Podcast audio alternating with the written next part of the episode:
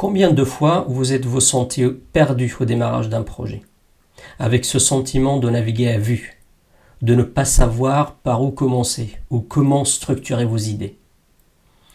Imaginez-vous un instant posséder le GPS ultime qui vous guidera pas à pas jusqu'à sortir de ce brouillard, avec un projet super bien cadré qui ne demande qu'à être exécuté. Eh bien, ce jour est arrivé, mes amis. Aujourd'hui, je vais vous présenter une méthode qui va révolutionner votre manière de cadrer vos projets. Et je dirais même qui va transformer le regard que vous portez d'habitude au nouveau sujet, au nouveau projet. Préparez-vous à découvrir la méthode labellisée Adopter. C'est une méthode universelle, structurée en sept étapes, en partant de l'analyse préliminaire jusqu'à la production des livrables. Et ce, quel que soit votre secteur d'activité et quelle que soit la taille de votre projet. À partir d'aujourd'hui, nouveau projet devra rimer chez vous avec l'acronyme adopté. Rappelez-vous, on fait le cadrage d'un projet pour décider d'adopter ou d'abandonner le projet. D'où le choix de ce moyen mnémonique très juste, adopter. Les sept lettres de l'acronyme adopté correspondent aux sept étapes de la méthode, à savoir A pour analyser, D pour définir, O pour organiser, P pour planifier, T pour téléguider, E pour écrire et R pour réviser. Les sept étapes sont à dérouler quel que soit votre secteur d'activité ou la taille de votre projet. En fait, c'est la profondeur des activités de chaque étape que vous allez adapter en fonction des projets à cadrer. La première étape de la méthode sera un peu votre remède contre le syndrome de la feuille blanche. C'est votre point de départ à chaque fois que vous avez un nouveau sujet projet à cadrer. Pendant cette étape, vous allez vous imaginer en détective. Vous allez clarifier le contexte, découvrir les enjeux majeurs et anticiper, enfin commencer à anticiper les risques. Vous devez vraiment saisir la nature du projet pour garantir son succès.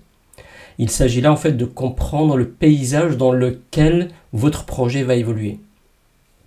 D'un côté, l'identification des enjeux vous permettra de saisir les opportunités et de prévenir éventuellement les obstacles. D'un autre côté, l'analyse des risques, euh, quant à elle, est cruciale pour anticiper et préparer des stratégies euh, de traitement de ces risques.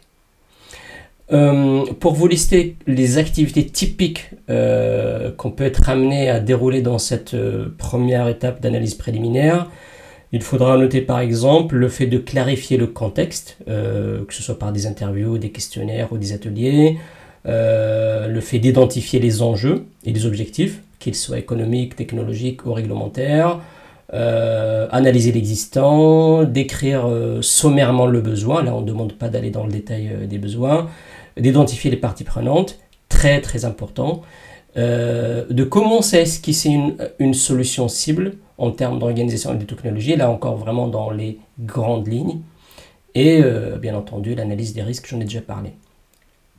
Deux sujets à retenir hein, pour cette première étape, en tout cas les plus importants. Premier sujet, premier point, la clarification du contexte. Euh, c'est vraiment la première étape cruciale pour comprendre les besoins réels. Donc retenez bien, clarification du contexte.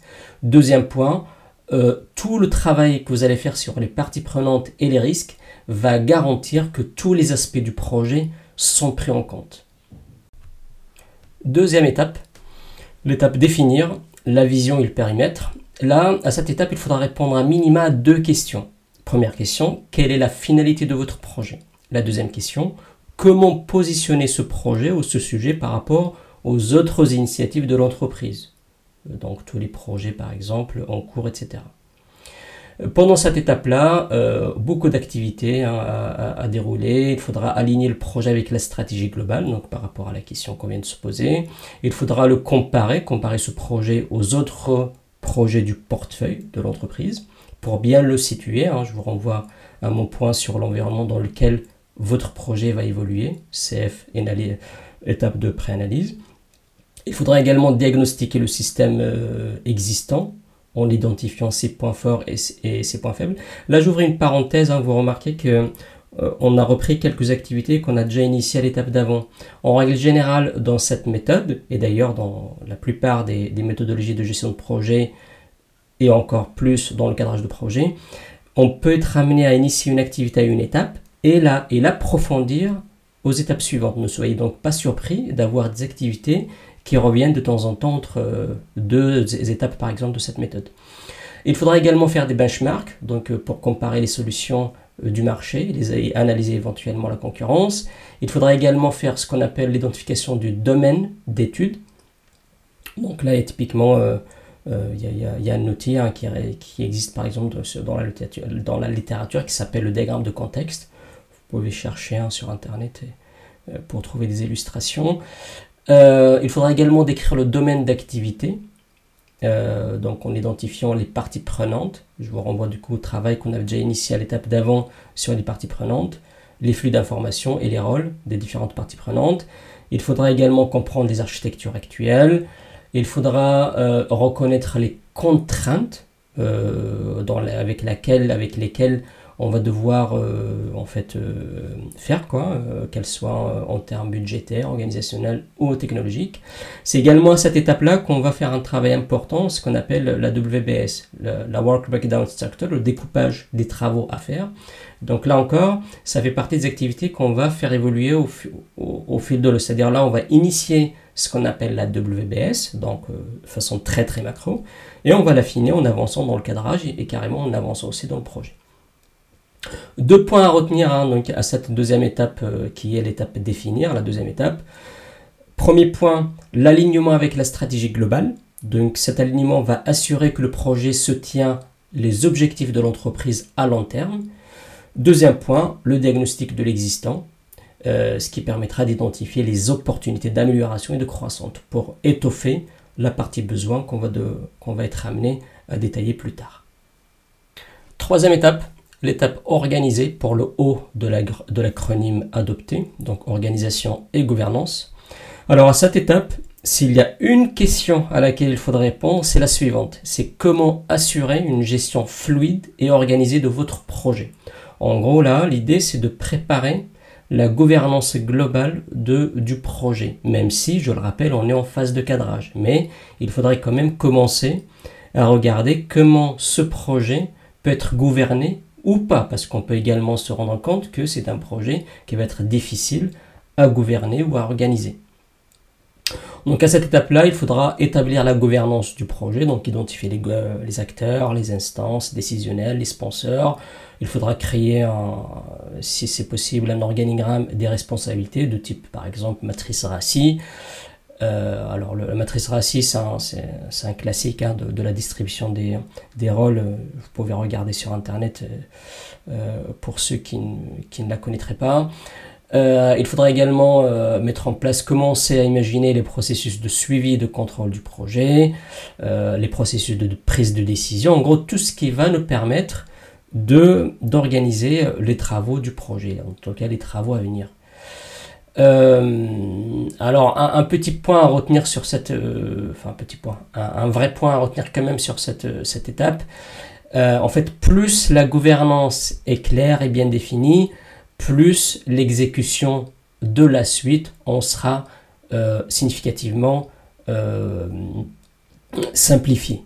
Donc, faut vraiment, même si on est encore en cadrage, il faut vraiment commencer dès cette troisième étape à se poser les bonnes questions sur la, gouvernance éventuelle de ce projet.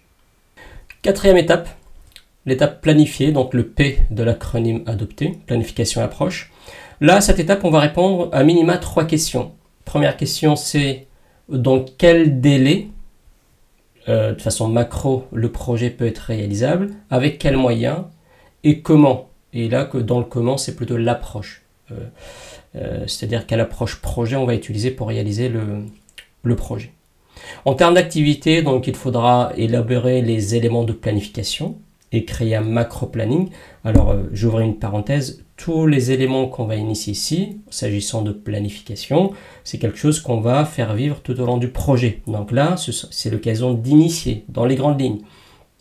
En plus, ça dépendra aussi de la maturité du sujet et du projet ne soyez pas frustrés s'il y a, voilà, des activités où vous n'allez pas pouvoir le réaliser parce que vous n'avez pas assez de billes à cette étape. On est toujours en cadrage de projet. Donc on va initier avec, la connaissance, les informations qu'on a à date. Donc élaborer les éléments de planification, initier le plan de projet. Donc on va euh, l'initier dès cette étape-là. on va commencer à établir des budgets, donc on va aussi faire des exercices économiques. Là encore, c'est du macro. On va réaliser un macro chiffrage, on va estimer les coûts, on va calculer le ROI, etc. Là encore, en fonction, on va faire avec les informations dont on dispose à, cette, étape du projet. On va également analyser les différents scénarios pour évaluer les impacts potentiels des incertitudes. Parce que si on prend par exemple la solution, on peut avoir plusieurs solutions, donc plusieurs scénarios. Et euh, typiquement, l'exercice économique, on va le faire sur les différents scénarios.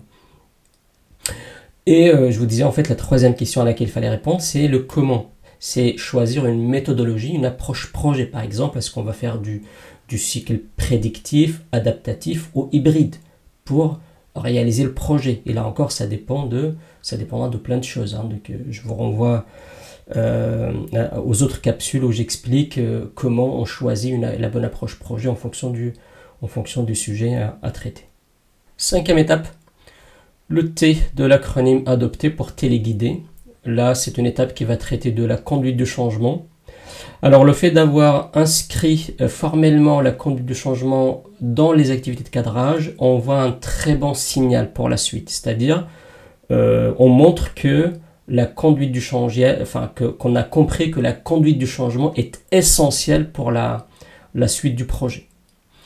Alors classiquement, pour la conduite du changement, on va répondre à deux questions principales. Hein. C'est là les moyens de communication et les moyens de formation. C'est-à-dire, on va regarder comment on va bien préparer la communication autour de notre sujet. En gros, on va regarder tellement de choses, on va regarder notamment les parties prenantes, les risques, etc. Et on va commencer à préparer notre dispositif de communication dès la phase de cadrage. Parce que n'oubliez pas en fait que même en, phase de cadrage, il faut quand même soigner la communication projet pour assurer la, suite la réussite de la suite. Le deuxième volet de la conduite du changement, c'est les, besoins en formation. Donc là, pareil, on va dès la phase de cadrage, dès cette étape, commencer à identifier les besoins en termes de formation et de montée en compétences euh, des personnes qui sont déjà, identifiées ou des équipes déjà identifiées qui pourraient être impactées par ce projet pour euh, commencer à, sonder leur niveau de compétences, leurs besoins de formation, etc. et à commencer là encore à esquisser un plan de formation et de communication. Et comme euh, je l'ai déjà dit à, à, maintes il s'agit là d'initier ce chantier. On va pouvoir le retravailler en avançant dans le projet. Sixième étape, c'est l'étape de, on va dire, de formalisation. Donc le E de l'acronyme euh, adopté pour dire écrire. Alors le, là, en gros, c'est l'étape où on va euh, mettre par écrit la synthèse de tous les travaux qu'on a fait pendant les cinq, les cinq étapes précédentes. En gros, ça va être de produire un support qui va rendre compte des résultats de, notre, de nos travaux de cadrage. Euh, ce, support de synthèse, il peut s'appeler en fonction des structures, euh, charte projet ou note de cadrage ou document d'arbitrage, etc. En gros, c'est un document qui va permettre à un moment, à notre management, d'adopter ou d'abandonner le projet vous renvoie à l'acronyme donc, de la méthode adoptée. Donc c'est un document qui va servir à des, à des profils comme les PMO ou les chefs de projet d'aller passer dans une instance d'arbitrage pour présenter le projet, le défendre et éventuellement du coup décider de d'adopter le projet, d'avancer, de passer à la suite à la réalisation ou d'abandonner le, projet. Septième étape, il s'agit de l'étape révisée hein, pour le, R de l'acronyme adopté. Alors là encore, comme la conduite du changement, on a fait le choix d'inscrire formellement la revue, l'ajustement du, du, cadrage dans la méthode. Parce que en fait, on se rend compte que euh, dans beaucoup de projets, euh, on a des difficultés en fait à, faire vivre notamment la note de cadrage ou le, livrable du cadrage en avançant dans le projet. En fait, là, en avançant dans le projet, on va peut-être remettre en question, par exemple, des hypothèses qui ont été prises dans le cadrage. D'où ce besoin de revenir, par exemple, sur votre livrable de cadrage pour le mettre à jour. Et en le mettant à jour, vous allez peut-être un peu tirer et, euh, euh, détecter d'autres choses à, euh, à, mettre à jour. Donc, comme dirait l'autre, un, projet, c'est un organisme vivant. Donc, le cadrage de projet fait partie de, du projet, donc il faudrait aussi appliquer la pratique d'amélioration continue aussi à la phase de cadrage. Grâce à cette méthode adoptée, vous avez maintenant une feuille de route claire pour cadrer efficacement vos projets pas à pas. J'espère qu'elle vous sera utile et vous permettra d'aborder le cadrage de vos projets avec beaucoup plus de sérénité dorénavant.